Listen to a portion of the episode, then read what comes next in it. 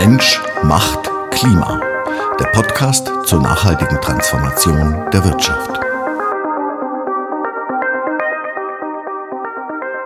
Hallo und herzlich willkommen zum Podcast Mensch macht Klima.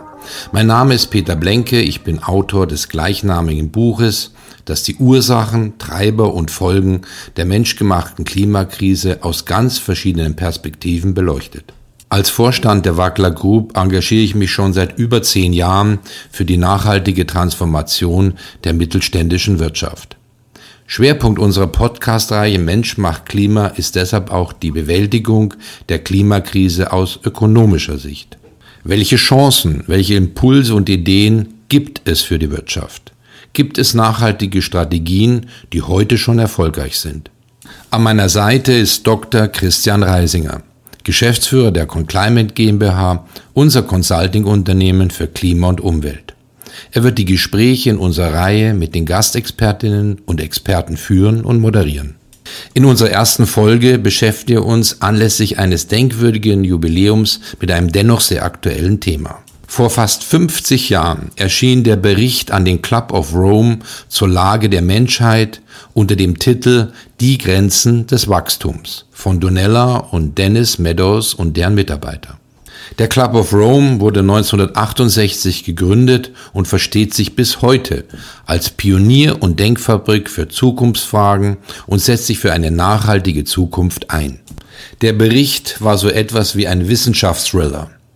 Er war der Startpunkt der modernen Umweltbewegung, wurde über 30 Millionen Mal verkauft und stand in den 70ern in vielen deutschen Bücherregalen.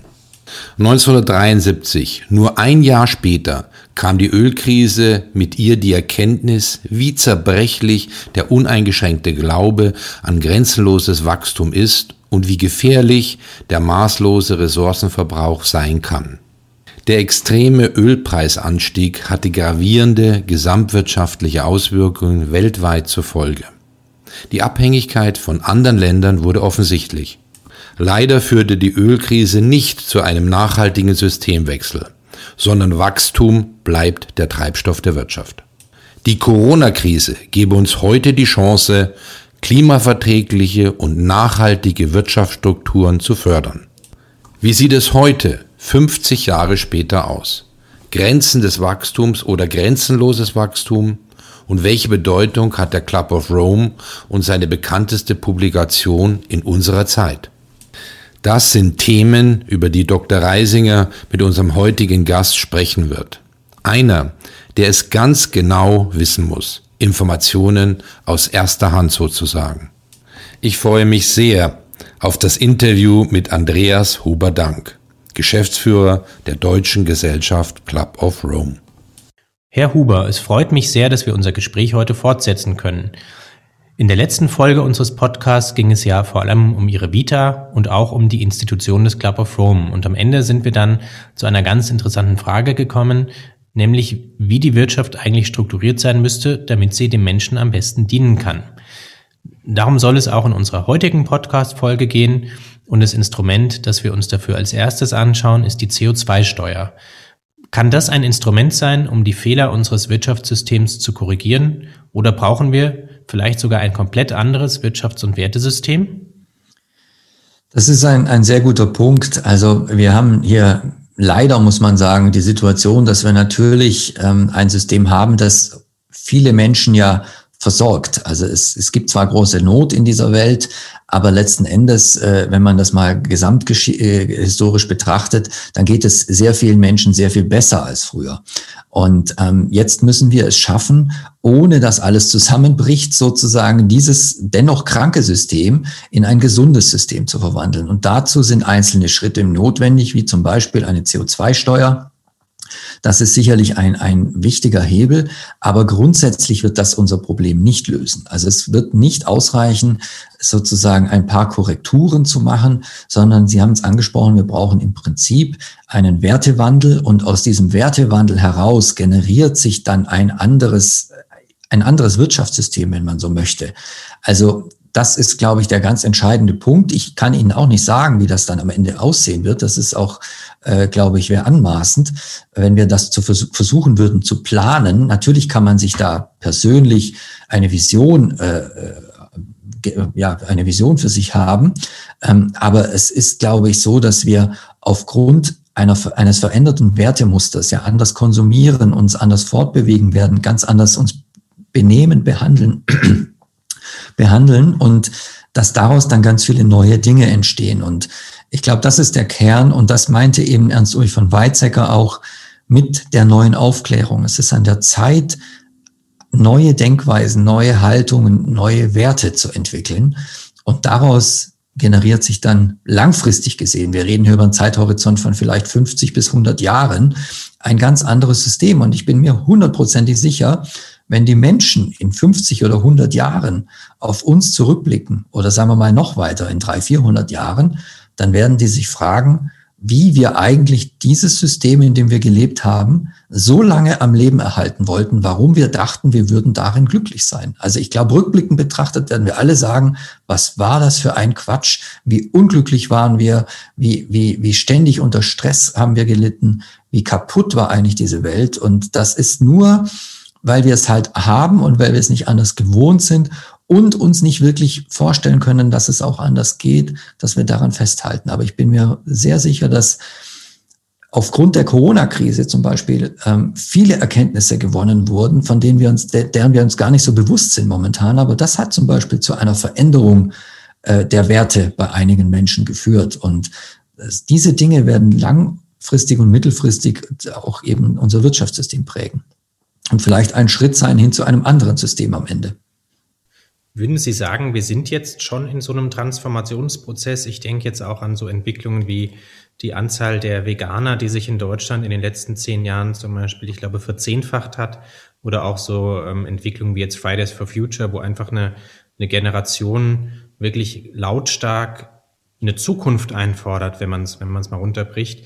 Ähm, ist das schon sozusagen der Beginn möglicherweise auch von so einem Wertewandel ähm, oder ist das nur irgendwo äh, aus Ihrer Perspektive oder Ihrer Wahrnehmung eher selektiv und vielleicht auch nur temporär? Ich denke, dass vieles von dem, was wir derzeit sehen, noch auf einer rein kognitiven Ebene stattfindet. Das heißt, manche Menschen äh, sagen, okay, hier ist etwas schlecht, hier läuft etwas falsch. Zu denen gehörte und gehöre ich auch immer noch natürlich. Also das ist oftmals das Einzige, was wir tun können. Wir sehen, da läuft etwas falsch und wir sehen gleichzeitig, mit welcher Maßnahme wir etwas verändern können. Sprich, ich ernähre mich jetzt vegan oder ich fahre nicht mehr Auto oder so etwas. Aber das sind Dinge, wir wissen es und dann machen wir es auch anders. Der Schlüssel ist aber, dass wir tatsächlich Dinge in Zukunft anders machen wollen. Und da sehe ich zum Beispiel die junge Generation mit Fridays for Future so, dass sie, dass ich tatsächlich denke, vielleicht stößt das eine Transformation an, wie wir sie brauchen. Denn diese jungen Leute, die sind nicht in diesen Verhaltensmustern gefangen oder in, in irgendwelchen Positionen, die sie auch nicht gerne abgeben wollen. Also sprich karrieremäßig. Man, man macht ja bestimmte Dinge auch, weil man an ihnen hängt.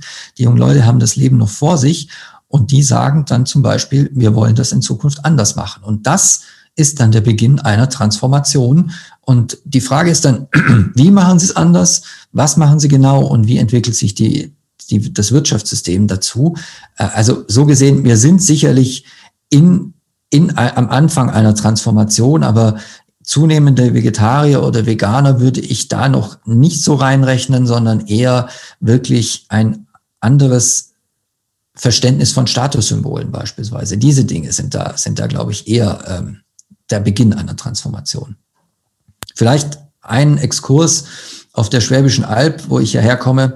Da gab es früher als Statussymbol den Mercedes-Benz einen möglichst großen Mercedes-Benz zu fahren, war sozusagen das Statussymbol schlechthin. Vor ein paar Jahren wandelte sich das nach meiner Perspektive und jetzt hat jeder eine Solaranlage auf dem Dach auf der Schwäbischen Alb oder nicht jeder, aber viele. Und das ist sozusagen verbunden natürlich mit dem Wissen, was so eine Solaranlage kostet, ein neues Statussymbol. Aber das führt eben zu einer Veränderung im Energiemarkt. Und das sind die Dinge, über die ich spreche. Ja, das deckt sich im Grunde genommen auch mit unserer Wahrnehmung als Conclimate, weil wir mit vielen Unternehmen reden und natürlich auch ein bisschen beurteilen können, wie wird die aktuelle Situation eingeschätzt. Und Sie haben vorhin auch das Thema Transformation angesprochen. Und das nehmen wir wahr. Es gibt immer mehr Unternehmen, die das Thema, äh, ich sag mal, Nachhaltigkeit im weiteren Sinne auch als Anlass für eine Transformation sehen und eben nicht nur als Thema, was irgendwie gemanagt werden muss. Ähm, das ist so, wo wir gerne unterscheiden, macht man jetzt Nachhaltigkeitsmanagement oder geht man wirklich in die Richtung zu sagen, eigentlich müssen wir Nachhaltigkeit als Transformation in Richtung einer Zukunftsfähigkeit sehen. Und da glaube ich, ist Fridays for Future und alles, was damit zusammenhängt, ein ganz, ganz, ganz wichtiger Katalysator, damit Unternehmen mittlerweile heute viel besser verstehen als noch vor wenigen Jahren, was da tatsächlich passiert.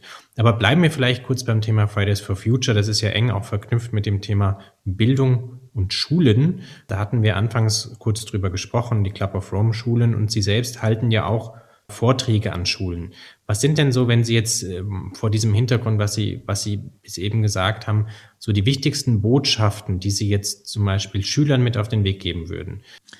Ja, das kann man vielleicht äh, ganz gut an die Vorstellung meiner Person vorhin äh, knüpfen. Als ich sagte, in mir hat das Thema der Gerechtigkeit etwas, also die Gerechtigkeit hat etwas angetriggert und dazu geführt, dass ich mein Leben verändert habe. Und ich glaube, das funktioniert eben nur über die persönliche Ebene, aufgrund persönlicher Erfahrungen und Erkenntnisse.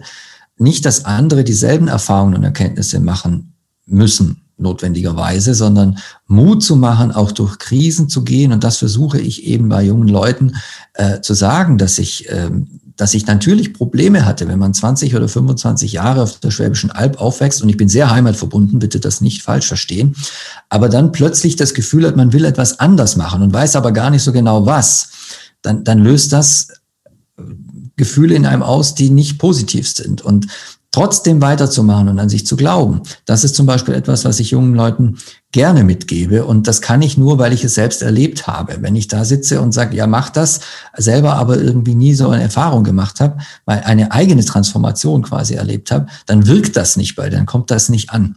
Und das andere, was mich sehr geprägt hat, was ich auch sehr vielen Menschen, unabhängig ob jung oder alt, mit auf den Weg gebe, ähm, ist die Verbindung zu sich selbst nicht zu verlieren. Nachhaltigkeit hat bei mir viel damit zu tun, in welcher Beziehung ich mich zu mir selbst fühle und bin und auch zu Mitmenschen und zur Welt an sich. Denn wir, wir verstehen oftmals gar nicht, dass wir Teil dieser Welt sind. Und das ist für mich ein Teil des Nachhaltigkeitsproblems. Nur weil wir eine, ich zeige dann immer gerne ein Bild, ähm, wo ein Tier eine Straße überquert. Und ich sage dann immer gerne dazu, die meisten Menschen sehen hier natürlich, wie ich es auch gerade beschrieben habe, ein Tier, das eine Straße überquert. Die wenigsten sehen eine Straße, die den Lebensraum der Tiere durchquert. Und das meine ich damit, wir stehen nicht mehr in Beziehung zu dieser Welt, sondern wir verstehen uns als die, die Macher, die Gestalter des Planeten und wir greifen aber in Ökosysteme ein. Und wenn wir unsere die Beziehung zu uns selbst wieder stärken. Meine Frau ist hochsensibel. Sie hat eine ganz andere Beziehung zu sich selbst und hat mich in dieser Sache auch sehr geprägt. Wenn wir also diese Beziehung zu uns selbst und diese Verbundenheit wieder stärken, dann wird daraus automatisch ein nachhaltigeres Handeln, weil ich feststelle, ganz viele Dinge von denen, die ich mache und denke, sie machen mich glücklich, die machen mich am Ende gar nicht langfristig glücklich. Das Glück kommt von innen, nicht von außen durch Konsum und andere Dinge. Und deswegen glaube ich, werden solche Erkenntnisse, die man aber erleben, erfahren muss, muss man spüren, die werden äh, quasi das Leben der jungen Leute, aber auch das Leben der Älteren äh, noch prägen können. Ich sehe das an meinen eigenen Eltern, weil ich ihnen vorlebe, wie ich lebe und da sie sehen, dass ich glücklich bin und zufrieden in meiner Ehe und auch ich als Person, sehe ich auch, dass sich die Ehe meiner eigenen Eltern, die jetzt 60 sind, verändert. Und das ist ein schönes Gefühl. Und deswegen glaube ich sehr stark daran, dass man auf der persönlichen Ebene am allermeisten bewegen kann. Also sind es letztendlich doch Themen wie vielleicht auch Achtsamkeit und, und innere Einstellung, ähm, die letztendlich in der Summe dann einen Unterschied machen. Vielleicht noch abschließend ein Blick auf das Thema Klimawandel. Sie haben ja eben gesagt, ähm, der Mensch sozusagen maßt sich an, dass er der Gestalter dieses Planeten ist, was er im negativen Sinne ja auch ist, was man ja insbesondere auch am Thema menschengemachter Klimawandel festmachen kann. Also es ist ja offensichtlich, ähm, dass der Mensch das Klima beeinflusst, dass die CO2-Konzentration ähm, seit Beginn der Industrialisierung um knapp 40 Prozent schon gestiegen ist, menschengemacht. Das sind ja Entwicklungen, die in der Realität so da sind. Interessanterweise war das ja bei der Veröffentlichung des Berichtes Die Grenzen des Wachstums so noch gar nicht bekannt. Da ist ja das Thema Klimawandel im Wesentlichen noch gar kein Thema, sondern es geht wirklich eher um Themen wie Ressourcenknappheit. Wie ist das heute von der Relevanz her einzuschätzen? Würden Sie auch sagen, es reicht, sich jetzt primär erstmal auf dieses Thema Klimawandel zu fokussieren, weil möglicherweise muss man sich auf irgendwas fokussieren. Vielleicht kann eine Gesellschaft sich nicht gleichzeitig fünf, sechs, sieben Problemen widmen, aber vielleicht in Summe einem Problem. Oder würden Sie sagen, dass, äh, dass das auch schädlich sein kann, wenn man sich jetzt nur auf einen, aus, auf einen Themenbereich aus diesem ganzen Komplex Nachhaltigkeit fokussiert? Da zitiere ich gerne ein Beispiel von unserem Mitglied Christian Berg, der äh, einen Bericht an den Club of Rome geschrieben hat. Ähm, man kann Wasser auf verschiedene Arten und Weisen zum Kochen bringen, indem ich die Temperatur erhöhe oder indem, indem ich den Umgebungsdruck senke. Dann sinkt nämlich der Siedepunkt der, der, der notwendigen Temperatur. Und wenn man sich immer auf ein Ziel konzentriert, also in diesem Fall jetzt, ich erhöhe die Temperatur, um das Wasser zum Kochen zu bringen, dann ist das vielleicht übertragen auf unsere Verhältnisse mit Klima und so weiter ähm, falsch, weil wenn wir uns nur auf Klima konzentrieren und aber die Menschen dabei vergessen mitzunehmen, dann haben wir womöglich am Ende eine zerrüttete Gesellschaft, vor der wir vielleicht in Teilen sogar äh, schon fast stehen. Das äh, Klima und Fridays for Future war ja ein Phänomen, das gezeigt hat, die Gesellschaft ist gespalten. Aber mit Corona haben wir jetzt ein ganz anderes und eine ganz andere Intensität. Und äh, deswegen glaube ich, ist es wichtig, das Klima, die Klimathematik zu verbinden mit der Frage, was macht Menschen lebendig, was erzeugt Lebendigkeit in der Welt, wie stärken wir quasi auch unseren eigenen heimischen Garten. Also wir können ja Klimaschutz betreiben, indem wir ganz anders unseren Garten quasi äh, wachsen lassen. Ähm, und das hilft ja auch mit. Und das macht vielleicht aber am Ende auch glücklicher und ist in der Corona-Pandemie vielleicht auch die einzig sinnvolle Aktivität, die man derzeit machen kann, außer Fernsehschauen.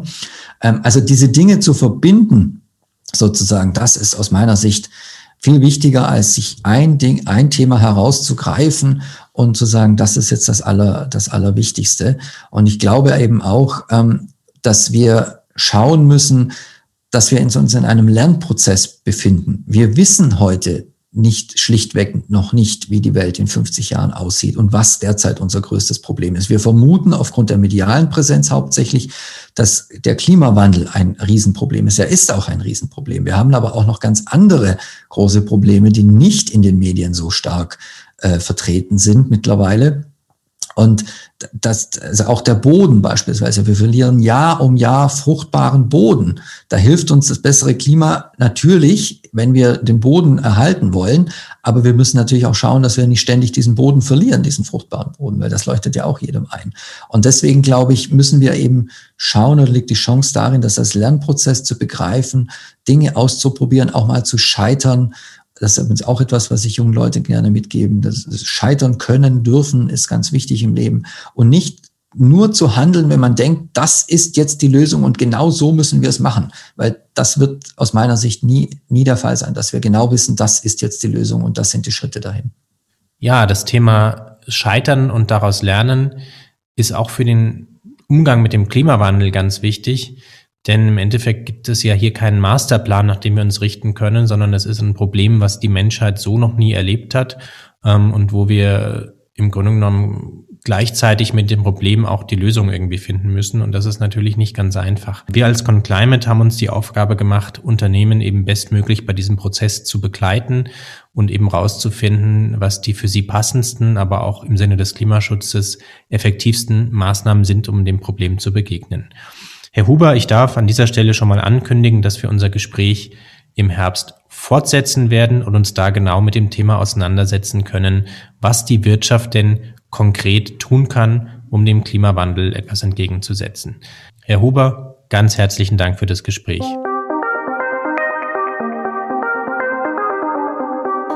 Mensch macht Klima. Der Podcast zur nachhaltigen Transformation der Wirtschaft.